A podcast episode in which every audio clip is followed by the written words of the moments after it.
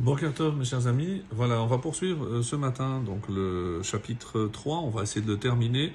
Euh, J'aimerais juste euh, rappeler ce qu'on a vu hier à la fin parce que c'est assez important. Donc quand on a parlé de ces soldats si, des 60 soldats, donc on avait expliqué que c'est une allusion aux 600 000 juifs, et le sabre et la bataille, évidemment c'est la bataille de la Torah, donc tout le monde sait étudier la Torah, et c'est une bataille, puisque comme vous l'avez certainement remarqué, quand on étudie à deux, donc on n'est pas d'accord, on est en désaccord, donc c'est une sorte de bataille, ce qu'on appelle en hébreu chavruta, et euh, c'est aussi pour les peurs de la nuit, c'est évidemment une allusion à l'exil. Comme si quelque part, pour nous rappeler, et c'est le message essentiel de ce passage, que pour traverser euh, tout ce que malheureusement l'exil peut euh, desservir, à savoir euh, l'oubli, l'assimilation et autres, c'est rester ferme, et c'est cette bataille, la bataille de la Torah, pour rester attaché à, aux connaissances de la Torah, à l'étude de la Torah, c'est ce qui nous sauvera. Alors, on est arrivé au verset 9 qu'on va lire. Alors, Apirion asalo hamelech shelomo me'atze halevonan. Alors, Apirion, regardez par exemple le commentaire euh, assez étonnant. Donc, c'est un terme, Teva Yechida Abemikra. C'est la seule fois où apparaît tout ce, ce, terme dans toute la Torah, dans toute la Bible. Velonit Parer Mekora, on ne connaît pas très bien l'origine. Alors, on note et on apporte, et c'est par rapport à la traduction de la Septante en grec, on appelle ça Phoreon. Phoreon, et qu'est-ce que c'est? Hikemin Kise Hanisa Biyad Hashamesharetim. C'est une chaise à porteur. Donc, c'était pour les nobles, les rois. Donc c'est une chaise qui était portée. Et c'est ce qui nous permet de traduire le roi donc, euh, par rapport au verset 9, donc, euh, comme ça on peut traduire, le, roi Salomon s'est fait, en français on appelle ça un palanquin, il s'est fait un palanquin avec des bois du Liban, Lebanon. Et euh, avec le commentaire de Rachi, qu'est-ce qu'on peut dire? Le roi à qui appartient la paix, donc on parle ici encore une fois d'Hachem, en bois de Liban, et à quoi ça fait allusion? Comme Rachi le, dit clairement, c'est une allusion donc au tabernacle qui sera installé, un, tabernacle pour le roi, c'est évidemment pour Akadosh Baruch Voilà comment il faut comprendre.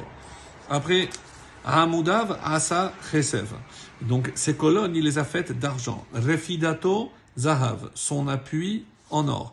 Merkavo Argaman, son siège de pourpre. Toho Ratsuv Ahava, son intérieur fut tapissé avec amour, mi benot Yerushalayim, par les filles de Jérusalem.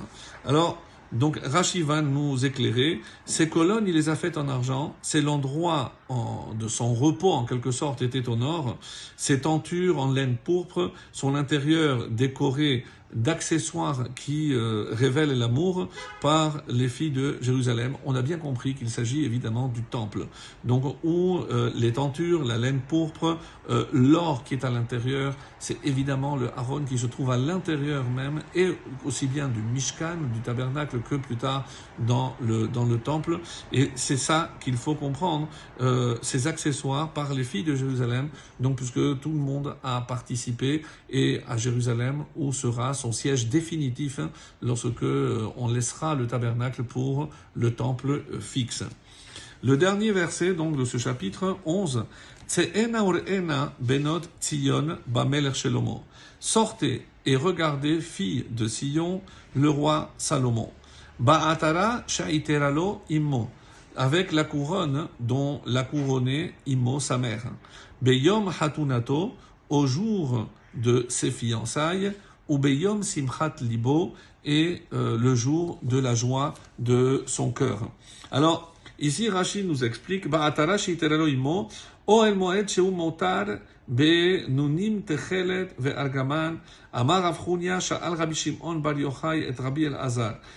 Efshar Sheshamata Meavicha Metu Mahu Baatarashi Taloimo. Et il lui a dit, il a donné un exemple, Machal, les Melech Sheaitalo Batichida. Donc c'est Rabbi Shimon Bar Yochai, euh, donc, qui a demandé à euh, Rabbi Elazar, le fils de Rabbi Yossi, il dit, et qu'est-ce que c'est? Veaya Ohava Biyoter, Velo Zaz Mechaverta Achekara Abiti. Alors, c'est une allusion à l'amour du roi envers cette fille, même lorsque la fille s'est mariée, et ben, euh, le roi est resté proche d'elle.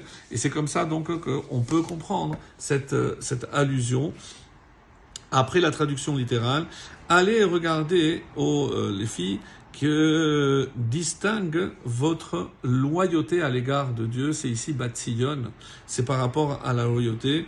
Le roi à qui appartient la paix, donc on a souvent dit que Shlomo, Meler Sheha, Shalom Shelo, c'est une euh, allusion à Kadosh Baruch à Dieu, et qui est paré par la couronne. Et c'est qui la mère? C'est la nation lui a faite le jour où sa loi fut donnée autrement dit au Sinaï, donc on a reçu la Torah, et c'est là où Hachem devint un avec euh, le peuple juif Israël, et le jour où fut réjoui, et c'est quoi le fur? Donc c'est ça les deux allusions.